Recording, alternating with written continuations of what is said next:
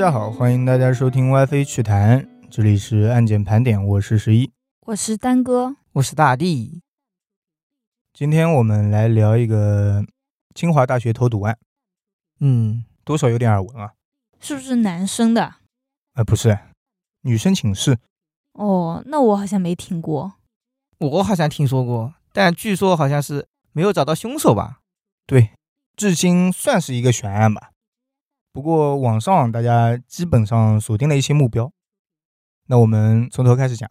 嗯，一九七三年十一月二十四日，朱令，就我们这个主角，嗯，受害人吧，他出生在北京的一个知识分子家庭，好像说祖籍其实是我们浙江人了，迁过去的。那当时比较厉害的可能都往北京跑了。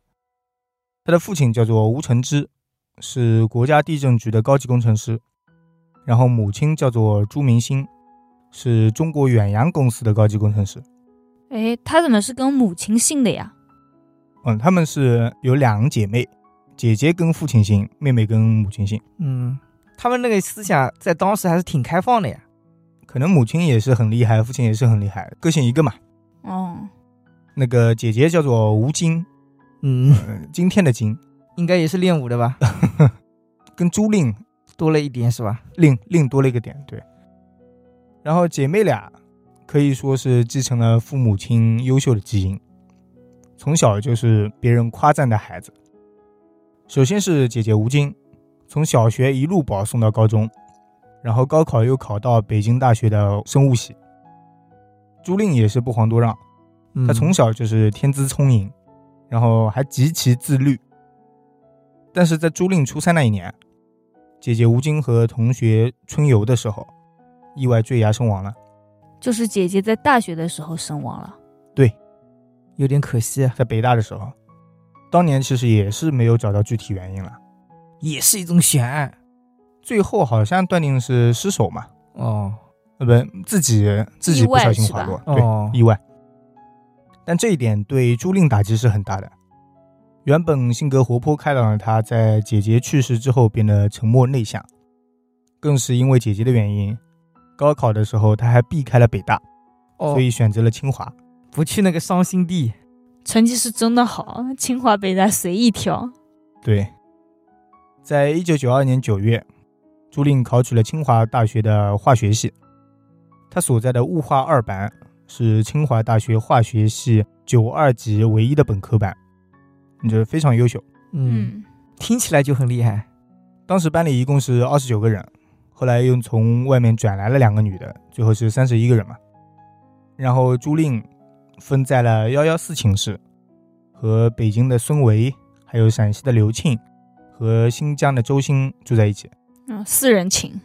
对刚进入新环境，大家肯定是跟自己的室友处的比较好。嗯，然后其中一位叫做孙维的，不是跟他来自同一个地方吗？对，北京的。对，所以两人也就自然而然的成为了闺蜜。进入大学之后，朱令的天赋得到了更好的释放。她从小学钢琴，十二岁又学什么古筝啊之类的，所以在进入清华大学之后，她很快加入了学生乐团民乐队。嗯，我觉得听起来他好像也没有特别的内向，哎，至少不孤僻的那种。可能也是有这个才艺在嘛，嗯，所以要进入比如什么社团啊之类的，比较方便。很好进。他能去参加，我觉得已经很难得了。在进入乐队之后，他又用非常短的时间学会了中阮，并成为了中阮首席。中阮是什么东西？一种乐器吧。哦，当年还有其他同学评价朱令，说她的美自外而内，全方位的，非常的优秀。是真的优秀。迄今为止，他还从来没有见过如此完美优秀的人。在一九九四年十一月二十四日，是朱令的生日，他的父亲吴承之来到清华大学找他，给他庆生。因为这时候朱令还要准备清华大学一二九的演出，嗯，就在学校附近的餐馆里随便吃了个饭。吴承之回忆说，点菜的时候，朱令就开始肚子痛了，说自己难受，然后吃不下饭。哦，这时候已经被下毒了吗？意思是，嗯，是，都知道是下毒了嘛。嗯没吃饭的朱令和他父亲分别后，匆匆的回到了乐团排练。然后第二天，他去学校医院里检查，嗯，却什么都没查出来。他就认为自己可能是简单的胃痛。嗯，然后十二月五日，朱令发现自己不仅肚子痛，腰部、腹部还有四肢关节都开始出现疼痛的症状。那有点严重嘞。到了十二月八日，他的头发开始大量脱落，疼痛已经导致他无法再进食了。诶，他这个是我怎么感觉像慢性中毒还是怎么样的，一点一点加重的，嗯也有可能一开始中毒还没有扩散到全身，可能啊。嗯，他都四肢酸痛了，他不去看一下吗？这时候距离演出只有三天了，哇，他忍一忍，他觉得不能给其他同学添麻烦，他是重任首席啊，哦，所以就硬生生的扛了下来。到了十二月十一日，清华大学一二九演出在北京音乐厅举行，然后朱令作为乐团的骨干，嗯，除了合奏以外，还自己一个人独奏了《广陵散》。哇塞，好厉害哦！但在他表演的时候，他的母亲却在台下哭泣。他已经看到他不对劲了，是吗？应该感动了吧？啊，不是，他们本身就知道他在全身疼痛的，哦，哦，但他的状态看不出来，是吗？应该有点难嘛，可能表现的还是可以的。嗯嗯，朱令靠着自己的毅力，勉强完成了这一次演出。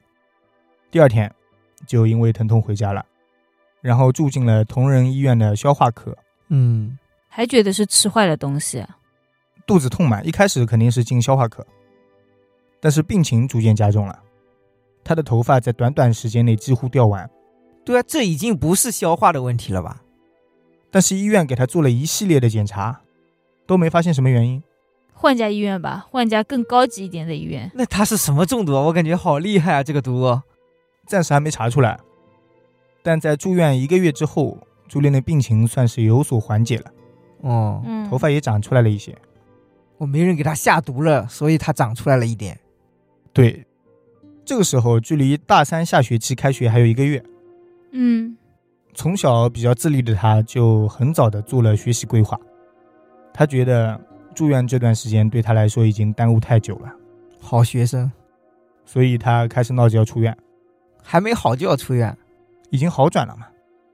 他父母虽然比较担心女儿，但是看着女儿身体也算是好像已经缓过来了，嗯，就答应了。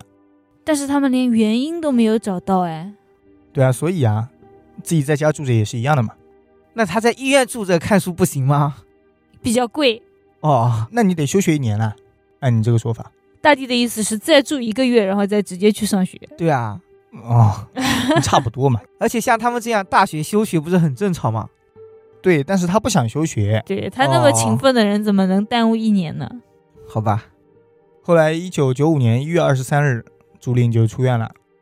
然后二月二十日，清华大学开学。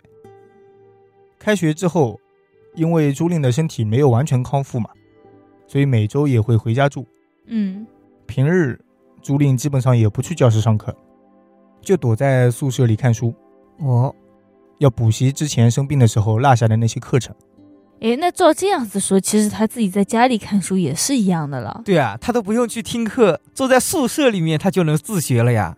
他有什么问题的时候，还可以请教老师啊之类的。哦，他的母亲朱明心，几乎每天下班后就会去学校看望一下朱琳，给他带点什么中药啊、面包啊之类的。嗯，一日三餐，他除了吃母亲带来的面包，就是到食堂去打饭菜，自己端到宿舍来吃。哦，现在比较谨慎了。他们其实还是怀疑之前吃坏了，吃的东西有问题。那倒也没有，对啊，他还在吃食堂，他应该是没有这方面的介意吧？因为同学啊什么的也都在吃嘛，别人都没事。但是时间推到了第二周，嗯，朱令从家里回到学校没几天，就开始给母亲打电话说：“我又开始痛了，哦，而且这一次比第一次更厉害，这次全身都痛，特别是脚，碰到脚趾头都觉得痛得受不了。那都不能下床了呀。他连被子盖到都痛，哇，哎，那他们寝室其他三个人没问题呀、其他三个人没问题。那就有点奇怪了。后来他母亲朱明星赶紧把女儿接回家，送到了北京三院，嗯从此就开始了漫漫的求医之路。啊，那时候就已经开始治不好了吗？要开始求医了。各种治都没查到原因。哇，九五年三月八号，朱令又转到了协和医院神经内科急诊科，但是急诊科医生考虑到朱令的病情复杂，给他推荐了神经内科的主任李顺伟。他们不怀疑是中毒，是他觉得神经有问题，感知有问题是吧？现在是这样子，嗯，嗯，这已经算内科了，神经内科其实概括的还挺多的。哦，然后李顺伟当天就给他开了一副药，让他回家了。但是喝完药，病情并没有好转。第二天，他父母再次来到协和医院，挂了李顺伟的专家号。嗯，李顺伟这一次接诊之后，他就说了，太像六零年清华大学的一例他中毒病例了。哦，他高度怀疑这是轻金属中毒，哦，比如他铂这一类的。那朝这个方向查一下呗。查了呀，然后他们请到了劳卫所的张寿林所长，还有丁茂博等教授会诊。嗯，张寿林当时也认为可能是他中毒，但是不能确定，于是就提议说去查一下它的含量。嗯，但是朱令这边他说他是没有接触过他盐这个东西的，那就很奇怪啊。对。然后清华大学又开了证明，他说朱令在实验室没有接触到他盐这个机会，嗯，所以他是不可能有接触的。嗯，然后医院这边在清华大学打了保票之后，就确定说，那既然他没有他盐接触史，就排除这一项可能性。那他都不去查一下吗？万一是他旁边的人呢？那他当时是这么想的嘛，所以就没有查了。再加上协和医院其实也不具备做这一项化验的条件，哦，所以就没有再检测。主要也检测不了。到九五年三月十五号，朱令的病情又加重了，他开始神志不清，说话颠三倒四，然后还伴随着头晕啊，看不到东西，啊，东西都看不到，失明了。先模糊，然后慢慢的失明了。那时候他已经在家了吧？在医院，哦，还在医院啊。那他为什么还会持续中毒啊？更严重了呀！这应该是持续扩散，可能是哦，之后，朱令出现了中枢性呼吸衰竭，协和医院对他采取了切开气管的手术。三月二十四日，协和医院在查不到病因的情况下，开始对朱令采取血浆置换法，换血吗？差不多前后八次，每次平均是一千毫升。嗯，哇，两日之后，朱令又因为吸氧不稳定，被送进了重症监护室。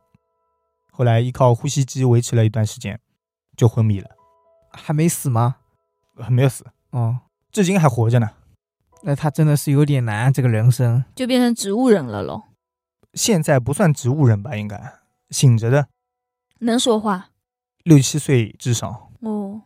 哇，后来协和医院为此又举行了几次院外会诊，也有专家再次怀疑说是他中毒，但是也因为没有接触史，所以还是被排除了。他们就不能拿他一点血去化验一下吗？找一个高级的机构。查起来特别麻烦，然后他们确定没有接触史，也就不查了。嗯，可能费用也很高。费用又不用他们承担，那主要是麻烦嘛。好吧？后来四月十号，朱令的高中同学来看他，一个在北大读书的叫做贝志成，来医院看望朱令。嗯，他是不是也是化学系的？呃，他不是，他当时看到朱令的状态吓了一跳，为这个特别出彩的少女感到惋惜嘛。嗯，从医院回去之后，他就找到自己的同学，叫做蔡全清，这两个人在后面起到了很大的作用，对于这个案件。哦，他找蔡全清原因是让蔡全清帮忙把朱令的症状翻译成英文，哦，他要邮给别人是吗？问国外的医生。对，向全世界的专家发出求救的电子邮件。哦，可以可以，这个人很聪明，真的考进清华北大是有原因的。在邮件发出之后，很快就收到了大量的热心专家的回信。哇塞，后来为了有效的分类这些邮件，蔡全清的舍友还编了一个软件统计数据。清华北大确实厉害的。嗯，真的牛逼。经过统计，发现百分之三十的回信内容都是认为朱令的症状是他中毒。嗯，贝志成就把这个结果告诉了朱令的父亲吴承之。但其实他们父母亲之前已经知道医院就怀疑他是他中毒了吧？对，也排除了。哦，所以吴承之在听到之后也是失望的摇了摇头。他说：“协和医院已经排除了此项可能。”哎，可惜了。这个结论也就这样被推翻了，又不了了之了。后来，因为有一位纽约的医生对朱令的病情非常关心，他们可能也觉得这个东西是什么，我要研究，我要搞懂这个东西。嗯嗯事后还多次打电话给贝志成咨询现在怎么样啦这个情况。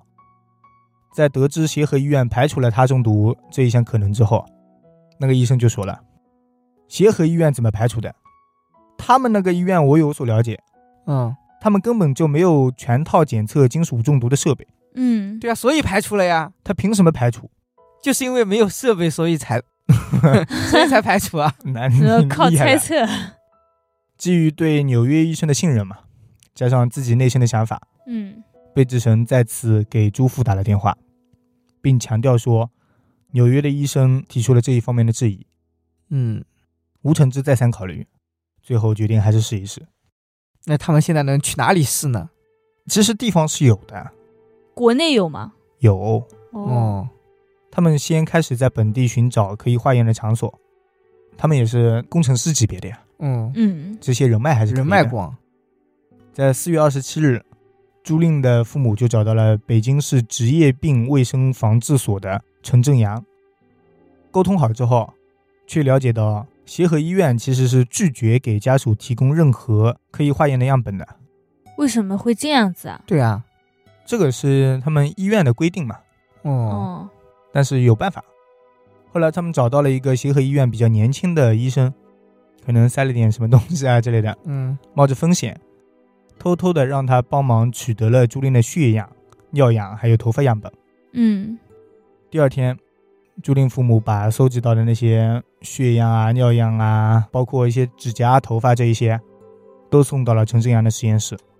说实话，这种东西不是很容易拿到的吗？如果你去照看的话，剪指甲什么的可以拿到，尿样啊、血样啊什么的，还是有点困难的。哦，血样有点困难。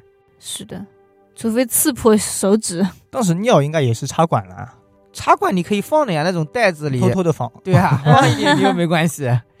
那还是找医生比较好一点。嗯，在化验结果出来的时候啊，陈正阳是被吓了一跳。嗯，他说：“这已经不是什么他中毒了，那是什么？朱令的各项样本里面，这个他含量早就可以毒死人了。那他还活着，是他厉害吗？就基因特别好的意思吗？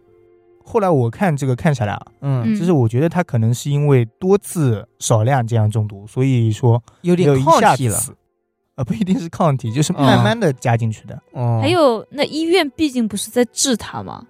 什么换换血啊什么的，没准也有点用。哦，嗯，哇塞，那就是说他换血之后里面的含量还是那么高，那换血前的话可能会更高哎。对啊，所以他不是都呼吸困难了吗？都进 ICU 了都。但不一定在血液里面呀，其实。嗯，哦，然后陈正阳觉得这么大的量，绝对不可能是因为不小心接触，是的，哪怕是做实验的时候，你把那实验里那一小块坨盐直接吞了，也不可能有这个量，哦，那就不是接触的问题了，对，就是谋杀。基本上可以考虑就是有人下毒了。嗯，可是凭什么对他下毒呢？因为他才貌双全啊。那这个事情啊，谁还不知道？能确定应该是下毒了，反正。嗯嗯同时，陈正阳也立刻联系了朱令的父母，也告知了这个结果，还有自己的猜测嘛。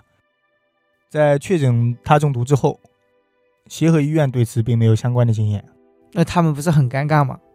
所以高中同学贝志成啊，还有蔡全清再次向国外网友求助，啊、网友也是非常给力，第一时间传来消息说建议服用普鲁士蓝解毒，嗯这是一个非常普遍的价格也不是特别贵的解毒药。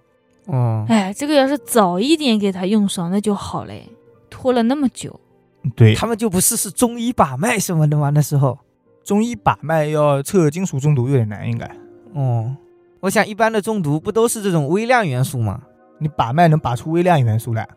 就不知道是哪种元素，但知道它是中毒啊。哦，我是这个。意思。嗯，后来不是服用了那个普鲁士蓝嘛，嗯，朱令体内的它已经逐渐排出，不过由于它离子滞留在身体里的时间太长了，它的整个神经系统还有身体各种机能都遭到了一定的破坏还有损害。就恢复不了了。对，已经遭到破坏的地方没有再生好的情况下，肯定是恢复不了了。嗯，其实有些身体的那种部件吧，嗯，也没有再生功能，所以那些就已经造成严重损伤了。直接换。那时候还没这个技术，可能。嗯，并且朱令也一直处于昏迷状态，这种状态是一直持续到了八月三十一日，昏迷了五个月，一共。那我们话说回来，先说朱令父母这里，嗯，他们在找解药的同时，也已经知道了朱令很有可能是被投毒的，嗯，报警了吗？所以当天晚上就报了警。另外还联系了清华大学化学系的副主任，叫做薛方瑜，嗯，并要求立刻迁出同宿舍的所有同学，以保护现场。哦，这还来得及吗？都这么久了，现在迁出有什么用啊？万一有用呢？那马上去封锁现场嘛，先。薛方瑜经过请示之后，也向清华大学的保卫处处长反映了这个情况。在这个事情之后，贝志成后来在天涯论坛上提到过这一出。嗯，他说，保卫科干了一个非常离奇的事情，什么？事啊？他没有第一时间报警让警察来封锁现场，反而给朱令的宿舍同学打电话。嗯，嗯，他说，现在已经确诊是他中毒了，你们一定要把朱令的东西都给保管好，要查。嗯，那也可能他觉得他同学是无辜的，跟他关系挺好的，对啊，所以他对他可能特地是这么觉得，对，感觉他们的操作也不是特别的过分吧？不算很过分，但是有点奇怪了，说实话。但是不符合破案的这个流程。那是，嗯，那他们也不是正经的警察呀。对啊，哎，他跟他们同学有没有关系啊？谁？就是刚刚那个打电话的，我都怀疑是内部人员了。哎，那不会。但后来清华大学其实给出理由，他说是因为班里的女生安排了五一旅游，长假旅游了嘛，嗯，所以也也不在宿舍，也没必要去封锁这个现场。你看不够谨慎。到一九九五年五月七日，过了几天之后，嗯，北京市公安局以及清华大学派出所立案调查了。当天找到了朱令父母做了笔录，之后，派出所也来到了朱令所在的寝室，但却发现他们寝室已经失窃了。哦什么东西没了？朱令的东西没了？对，其他东西都在，只有朱令的水杯、中药瓶，还有一些化妆品、洗漱用品都不见了。我知道了，他肯定把那些毒啊下在他化妆品里面。还有水杯？还有中药盒，对，丢失的那些肯定都是下了毒的嘛。嗯，洗漱用品。后来他们开始另外寻找线索，哎，当时没有摄像头吗？肯定没有摄像头呀。哎，那我换句话说，我觉得这个贼也太笨了吧？为什么要做的那么明显呢？因为他没有摄像头，他不怕呀。不是、啊，可以再多丢一点别的东西。对啊，他可以再多丢一点寝室里其他同学的东西啊，没必要直接就只丢他的呀。那总不能丢自己的吧？也舍不得。没关系的呀，自己偷了自己拿回家偷偷用呗。那说实话，他没必要，已经查出来是下毒了，说明就是有人要怀疑了呀。他直接偷他的东西就知道了呀。反正怀疑是肯定怀疑的。对啊，嗯然后他们开始寻找其他线索嘛，派出所的。先是询问了朱令的同学、朋友，还有民乐团的那些人，嗯，其中也包括了他的几个室友，就是孙维、周鑫还有刘庆，以及之前说的那个贝志成。这个贝志成这么尽心尽力的包租赁，我觉得不会是他的。我也觉得没必要啊。嗯刚开始调查是全面的调查，嗯就是说没有什么针对的嫌疑人。另外，他们还开始另一步操作，就是对北京市经营所有他盐的这一些一百余家单位开始调查工作，从他这个来源去入手。你得他中毒，这又是比较稀有的东西，那查一下来源嘛。嗯在追查的过程中，他们在石家庄的一家商店中发现了清华大学某课题组购买他的发票。哦，查到了吧？没有啊，要是查到了就不会是悬案了。呃，能查到这个是谁购买的？是谁？他们的老师童爱军、李龙弟做了一个研究项目，哦，哦，叫做一类新的流体式温灵光法。什么玩意儿？没听懂。我也不懂，反正实验的材料里就包括了他盐。然后他们就查了一下这个实验都有哪些人，嗯，里面分别是刚才提到两个老师，还有他的室友。还有三名女研究生，是八七级的女生陈某，八八级的女生赵某，嗯八九级的女生朱某。另外还有两个本科生，就是九零级的男生吴某，以及九二级的就是他。朱令的室友孙维，你看，我就说肯定有他的室友、也就是刚才最早提到闺蜜朱、令的闺蜜。嗯，塑料闺蜜。根据调查，孙维是在一九九四年九月，也就是朱令第一次出现症状的前两个多月，进入了该课题实习。嗯，哦，清华大学当时还强调说，孙维就是唯一一个接触到他的学生。对啊，我觉得明摆着就是他了呀。但是你没有证据啊。但是别人都没有跟他有过接触，根本就不需要下毒的呀。可以因为嫉妒啊。好吧，后来对于清华大学这个说法，其实人家也不相信，因为有这么多研究生啊什么的，凭什么一个本科生就能拿到呢？对啊，其实这个说法啦，就是清华大学为了自保，他就是想说，我们有毒物质啦是不给外人接触的，嗯，其实管理还是严格的。不过虽然说其实别人也能拿到，嗯，孙卫的嫌疑又不仅仅是因为他能拿到，那还有什么还因为什么？他还有他是朱令室友，对啊，而且朱令第二次中毒的地方基本上就明确在他们寝室，是的，很明显啊，他都没有去别的地方。对啊，都没有去上课，只接触过他次妈谁。都可以，第二次都没有别人可以接触。那警方这边开始怀疑孙维了，嗯肯定是要找他的作案动机。据朱令父亲吴承之回忆，他第一次听说孙伟这个名字啊，是在一九九五年夏天的某一天，嗯，他从地震局的某个单位领导那边得知，警方在他们单位调查他和孙维的父亲的关系，是什么关系？有关系吗？应该说，没有关系啊。他就是来问嘛，哦叫领导来问一下，你跟孙维他爹是不是有过节？嗯，后来他肯定说，那确实我都不认识，嗯，孙维我也不认识。他爹虽然跟我是同一个总公司吧，应该说啊，总公司啊，同一个地震局，哦，但是在不同的部门，基本上看到也不认识了。其实，那说实话，其实不一定的。万一他们俩争夺过一个岗位呢？啊，不在同一个部门，怎么争夺同一个岗位啦？嗯，那好吧，但是这至少说明了警方在一九九五年已经开始怀疑孙维了。嗯嗯然后他们在调查孙维和朱令之间有没有矛盾之类的时候，发现矛盾不大，就是矛盾还是有的。那一点点小摩擦室友之都有的间肯定都嘛会有，嗯，但是他们俩关系属属于比较好的那一种，所以没办法查，只能查查爸妈这边有没有问题。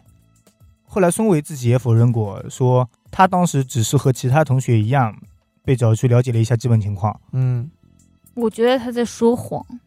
这个没必要说谎。我觉得连他爸妈都问到了，怎么会不问他呢？他爸妈也不是警方去问的，那谁问的？是地震局的领导问的。哦，警方问领导，领导大概调查了一下。略微显得有点随意了哦。嗯后来，一九九六年年初，孙维、还有刘庆以及周鑫，就是他们三个室友，一起来到海军总医院去探望朱令。嗯，朱明星当时也在医院，他那天还记得，朱令笑得特别开心。因为朋友来看他了。对他那个时候智商啊什么都是正常的。已经比较低了，但是至少是开心的吧？应该。哦，这个时候，其实朱明星也看到了孙伟，但那时候他们完全没有怀疑过孙伟，嗯，为什么？就因为关系特别好。因为那边的警方给他们说有调查对象，嗯，但是并没有告诉他们说调查对象是孙维。哦，就还是保密了。是的，在一九九六年，朱令父母是一边等待警察的答复，一边把协和医院给搞了。那我也觉得该告。是的，这波操作我觉得纯属正常。对，后来这个官司了，最后鉴定协和医院并没有医疗事故，但是有一点过失，就是非医疗事故，但是存在不当之处，嗯，嗯，判轻了，我觉得。判轻了，赔了十万元。这么少吗？一九九几年嘛，嗯，时间到了一九九七年夏天，清华物化二班的这一届同学快要毕业了，眼看这些人快要毕业各奔东西，那朱令的父母就开始着急了。嗯，凶手还没找到。对，他说如果他们这一批人走了，那更没有希望破案了。对啊，是的呀。警察在调查什么啊？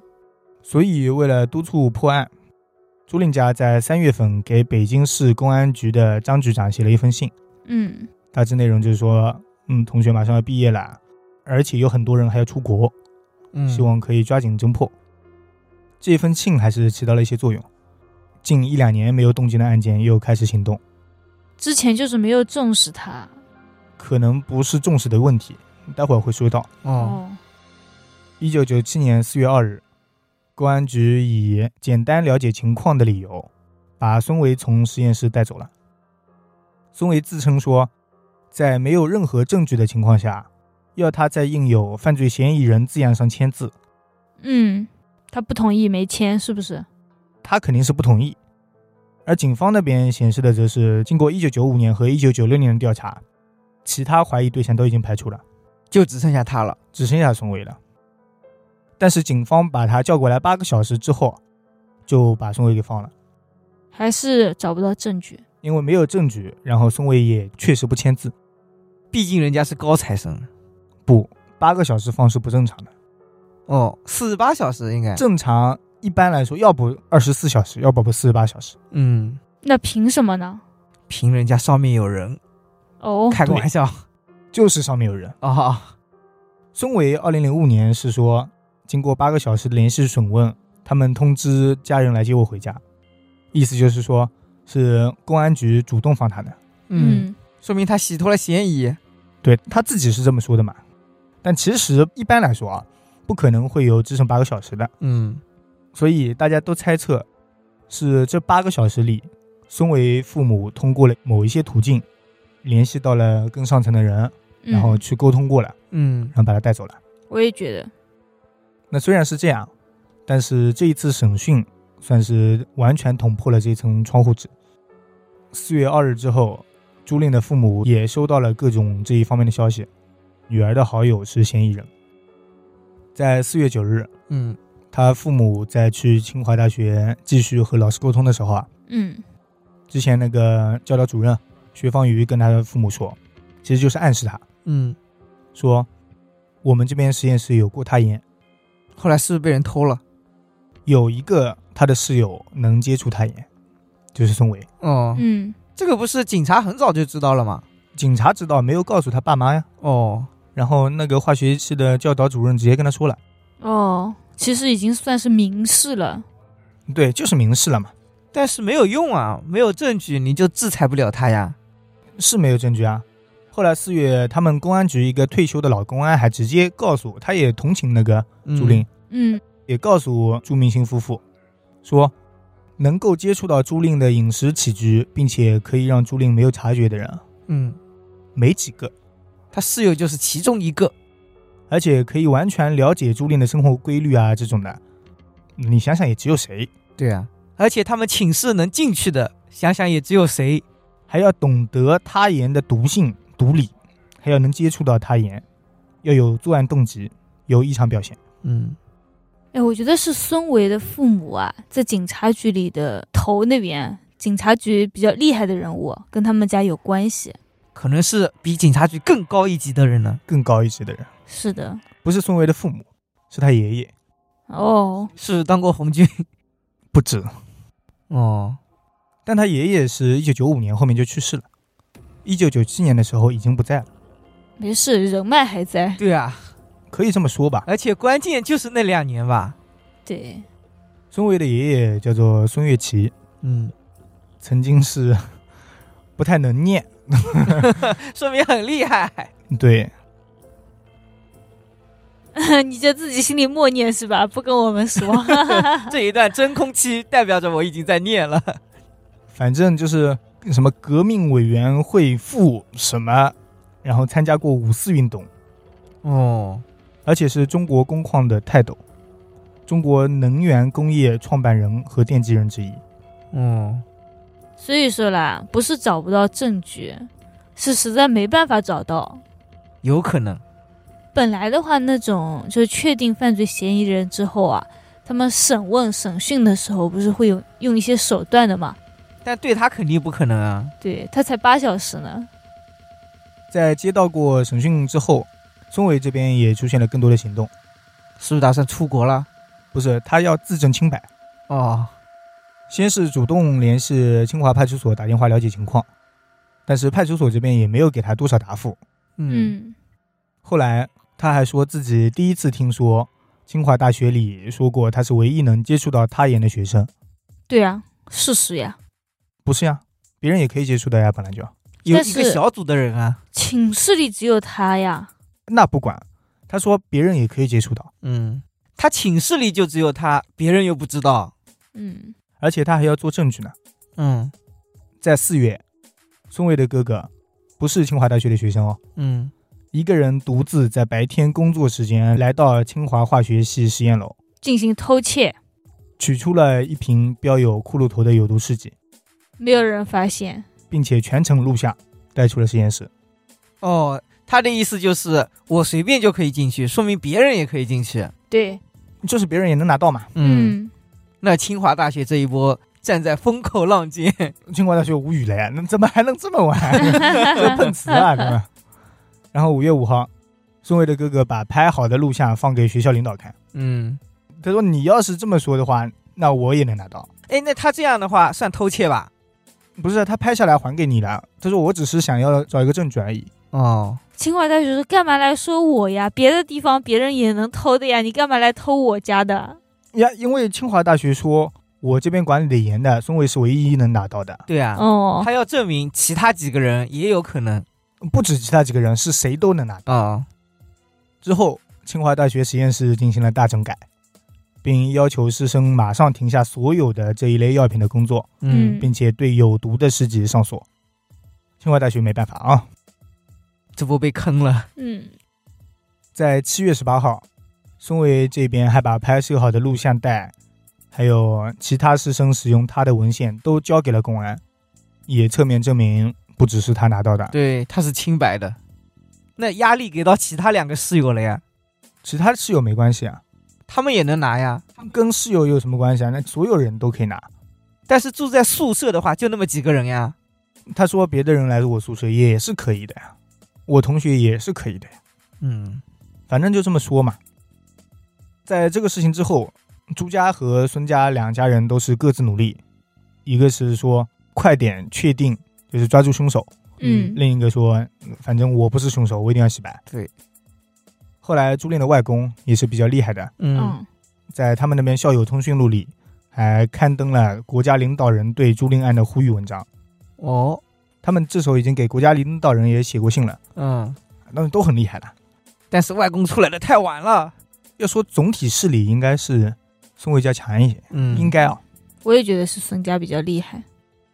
到了一九九七年六月三十日，清华大学九二级举行了毕业典礼，嗯，然后有三个人缺席了，就是朱令啊、孙伟，还有另外一个休学的人，嗯，是室友吗？不是，是啊真正重病休学的一个男的，啊，哦，这个应该没关系啊。嗯，后来，孙维在毕业典礼前被化学系领导告知，说学校延缓了他毕业，毕业证，还有学位证书。那他肯定要去闹了。对他后来去闹了。七月初，孙伟一家三口来到公安局领取孙伟的出国护照，嗯，哎，我就知道他肯定要出国。公安局也没有发给他。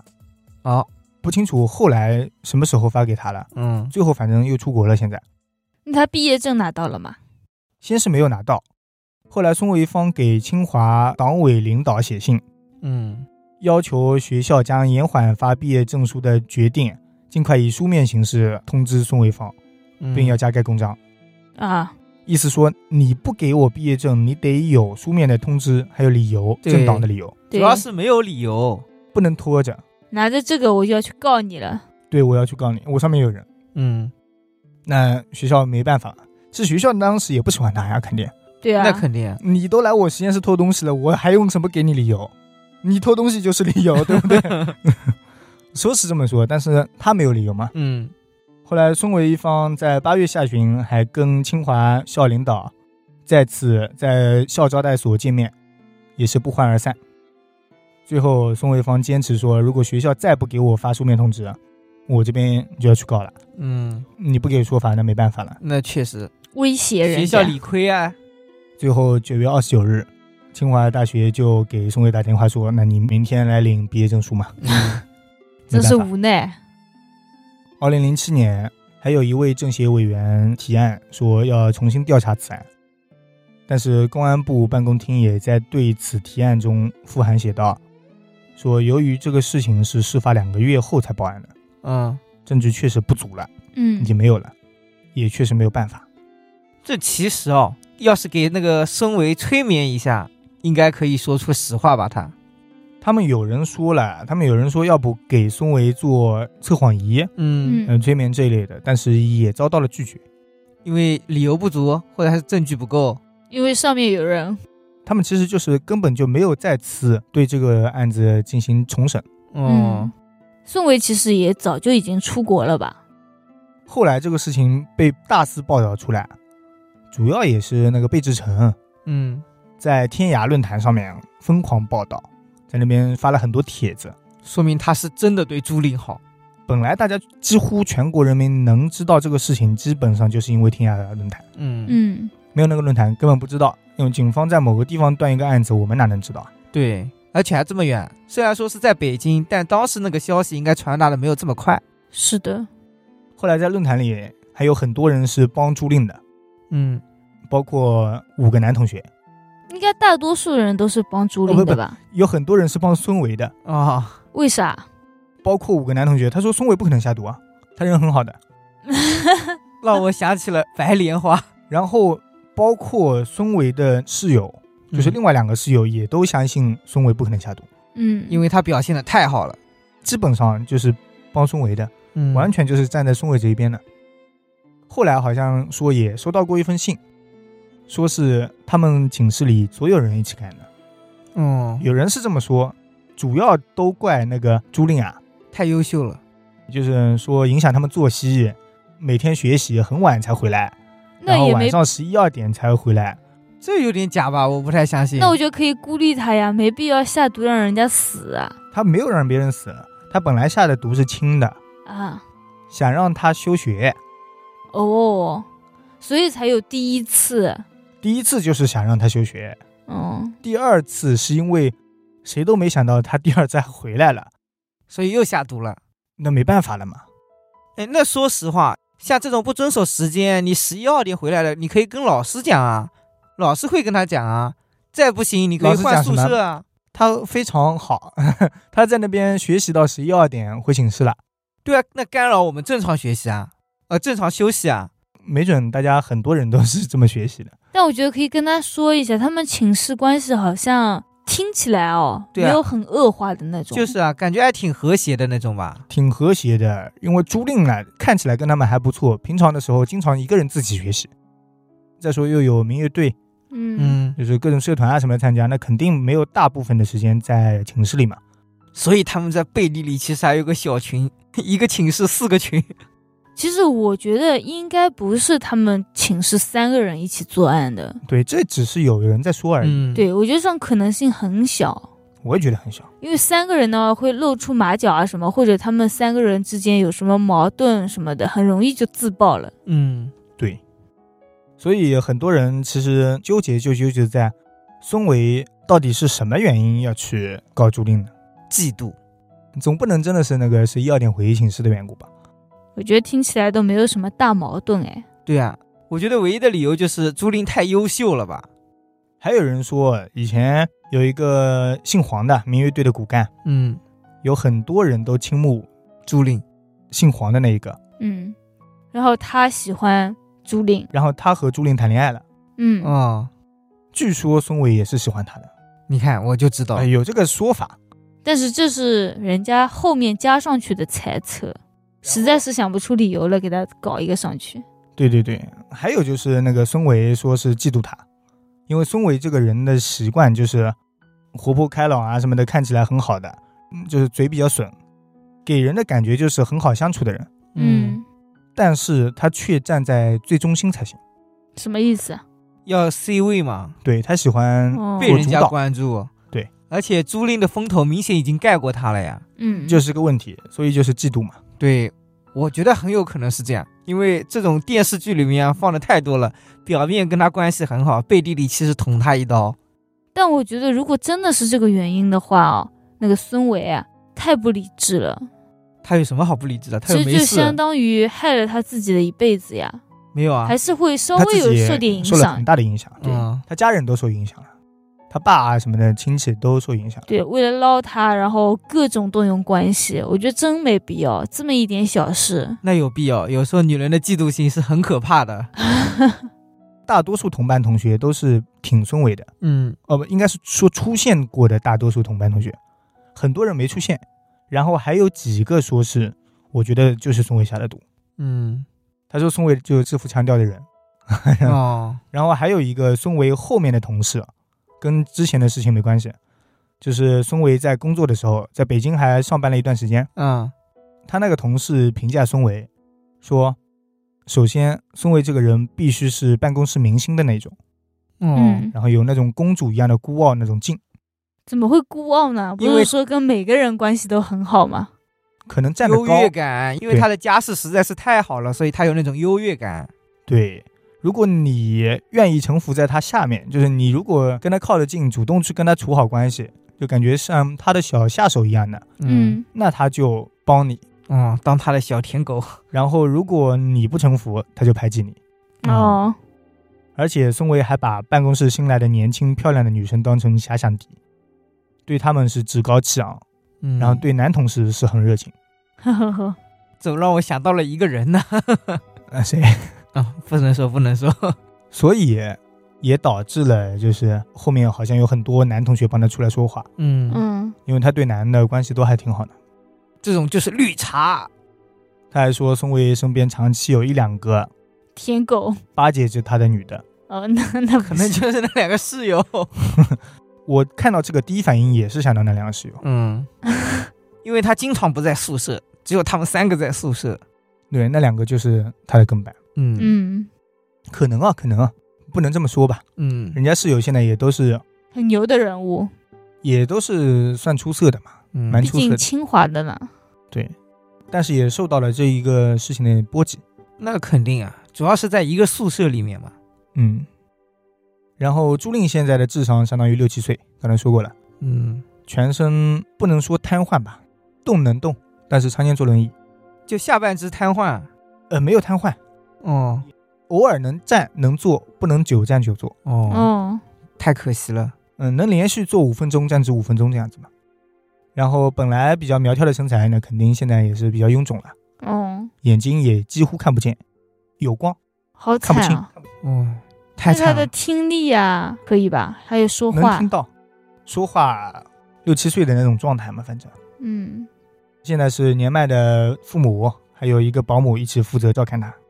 哇塞，那他的父母也好惨哦。他的父母是真的惨，是的呀，大女儿死了也就算了，现在小女儿也变成这个样子。嗯，也不能算了的，确实是惨，全没了，可能风水不好吧。主要没有细节，不然的话，我都怀疑大女儿也有点问题，不是单纯的死。哦，你觉得大女儿也不是单纯的死啊？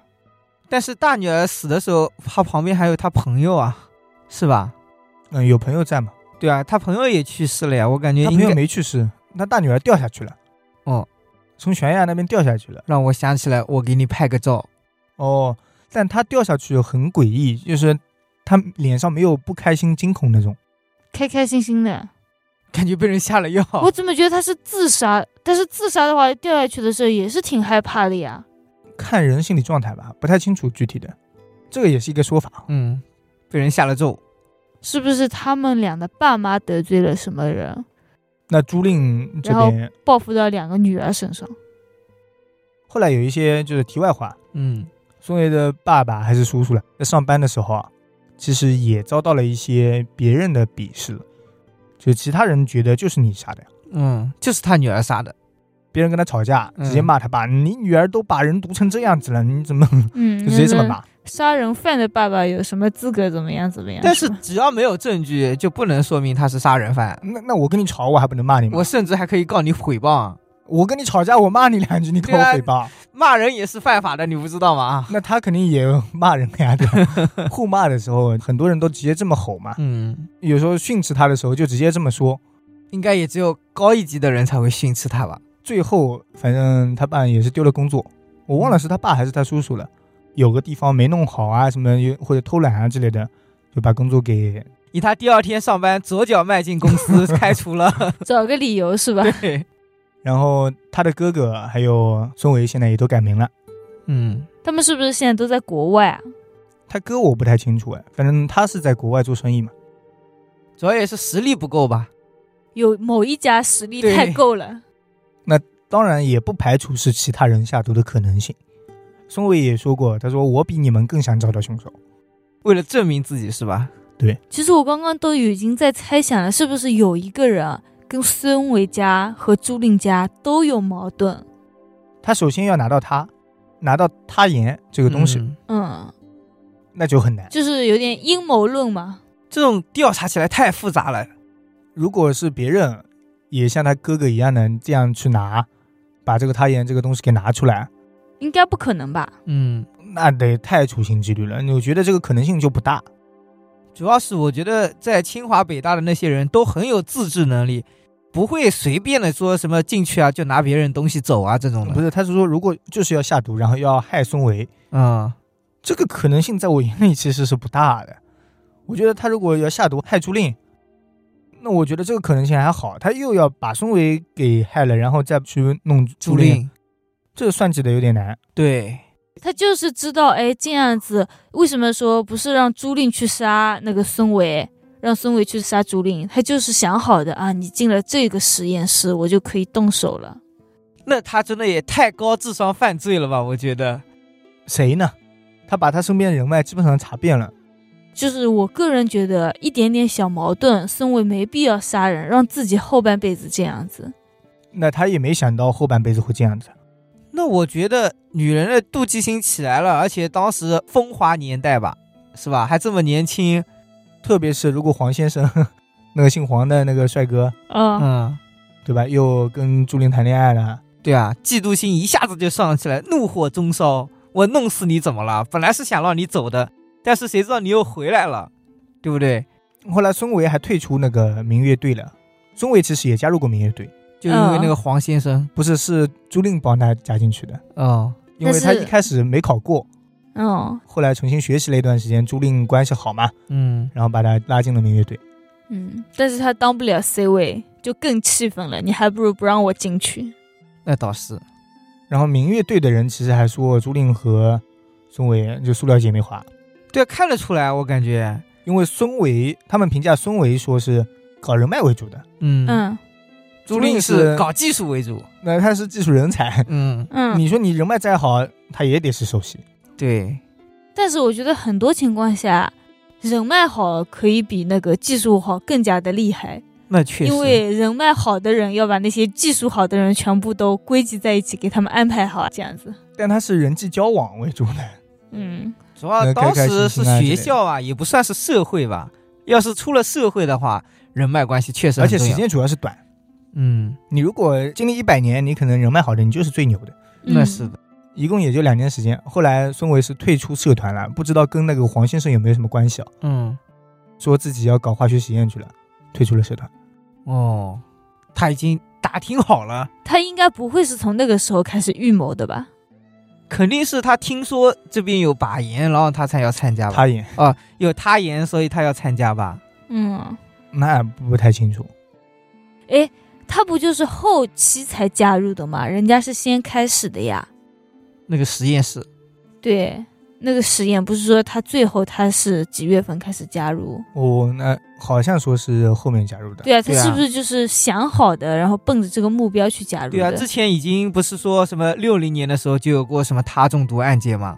对这个案件，学校还通报过，对啊，就是说他们可以了解到他严重毒这个事情。对啊，所以我觉得他很有可能就是知道了这个效果，所以才去参加了那个实验。他觉得肯定能搞一点吧，稍微每天藏一点点，藏一点点，应该也没人发觉吧？我也觉得，毕竟有实验那种什么损耗啊什么的，总有的。拿了他肯定是拿得到的，但具体到底是不是他不知道，不知道，因为其他的人员啊没有公布出来过，嗯，有没有怀疑其他对象啊什么的，警方都没有公布出。那为什么警方不公布？这个我觉得也很奇怪的。哪有调查说我把这些人都调查了一遍，我都要给你公布过要保证他们的隐私的呀。说实话啊，那些实验室里的男的基本上就可以排除掉啊，因为你根本就进不去他的寝室，你怎么给他下毒呢？对不对？你说你在他饭菜里下毒，你也不可能啊，饭菜都是食堂里打的呀。有人说之前投毒的时候，可能水杯里啊什么的，给他喝东西的时候也下过。水杯，那你男的去女生寝室，应该没有哪个学校这么开主要是放吧？第二轮完全是在女生寝室，嗯、对啊，主要是第二轮啊。你就怀疑是孙维，嗯，那倒也没有吧。甚至还有人怀疑过贝志成的。嗯，怀疑贝志成的人，我觉得脑子真的不是很灵清哎。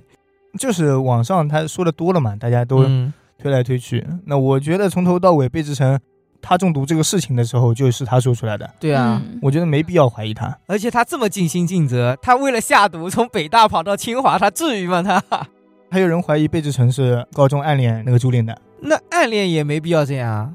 暗恋朱令嘛，很正常。啊所以就帮朱令。所以在朱令生病的时候，他作为高中同学就去看，哦，然后后面还尽心尽力的帮。嗯，嗯，那我确实有一点感觉，他是有点喜欢朱令的，要不然也不会第一个去看他哎，当然不是第一个了，啊。他不是第一个吗？他只是最尽责的那一个，啊，好好吧，人家只是完成任务的，不怀疑别人。嗯，暂时没有怀疑对象。还有谁能怀疑呢？室友，其他室友怀疑吗？呃，帮凶吧，最多就是一个帮凶。我都不怀疑其他室友。我刚才也说过了，我根本就不赞同你去拍着视频去拿他盐这个东西啊，嗯，把这个拿出来你就说清华大学管的不严，嗯，这点我根本不赞同。你诚心偷了，我说实话，你打破玻璃谁能查出来没摄像头？嗯，管理再严，你加了锁，我照样能偷出来，谁偷不出来？而且我觉得不是一定要在大学里面偷吧，人家有卖这个的地方也可以去偷的呀。啊，学生去卖这个地方偷还是有点难的吧？我觉得。不是说有多少家来着，好像挺多的。那要自己买的呀，有购买记录的呀，这种东那让。别人买一下喽。嗯，甚至可以偷。嗯这个就是硬洗白了。我说实话，你没有这个事情，你的结局也是一样的。嗯，根本他哥这波牺牲没必要的，他哥后面名声还不太好。对呀，毕竟是家族的继承人。但是我觉得刘伟他们整个家人，呃，孙伟整个家人啊，对他都好好，就是为了他一个人，整个家里都为他怎么样怎么样。所以就是把他惯坏了吧，所以才有优越感啊。那人家厉害是的确厉害的，对，厉害的，都这样子了都抓不到他。你也没办法抓，嗯没，证据。但还是不是他了？如果他真的是清白的话，就让人家催眠一下，怎么了呢？是不是测？谎仪测一下，那，测谎仪说实话不太精准。测谎仪好像说只要你自己心里平静就测不出来。，对，是的，像他们那些高级特工啊什么的，用测谎仪根本就没用啊。而且我相信，就算这不是他干的，真的不是孙伟干的，测谎仪测这个事情，他心里也平静不了。我觉得他的心理素质应该挺好的。那他可以说了呀，什么太多人骂我了，一提到这个问题，我心里就不平静。哇塞，我要是什么都没干，但是警察把我抓走了，我觉得测谎仪测一个准哎，我心里肯定害怕。有人这么说过孙伟，嗯，他说他也怀疑孙伟，因为如果不是孙伟干的，嗯。依他的性格，肯定是在第一时间那边没有给他发，签证。对，没有给他发签证的时候啊，嗯。肯定第一时间闹了。是的，哦他不可能接受回家慢慢的去弄，这就是按他的性格来判断咯。那人家男生嘛，人家嗯。同班男生，说实话，男的看女的最准了。啊 是吗？百分之九十吧，是他干的。网上来大家都已经认定了，嗯。我们也就是跟随网上这些瞎说说，，嗯，因为你找到的资料也是个人家的猜测。也猜不了是别人了嘛。啊，今天就聊到这里吧，悬案嗯，也不能靠我们破解了。太悬了，其实吧，也没那么悬。放出最狠的话就是恶有恶报吧。那你应该诅咒他一下。啊，那今天就聊到这里。如果大家喜欢我们，可以给我们点点关注，点点赞。也可以加我们的微信号小写的 WiFi 电台全拼。是的，感谢大家收听《y 飞趣谈》，那下次再见。再见。拜拜。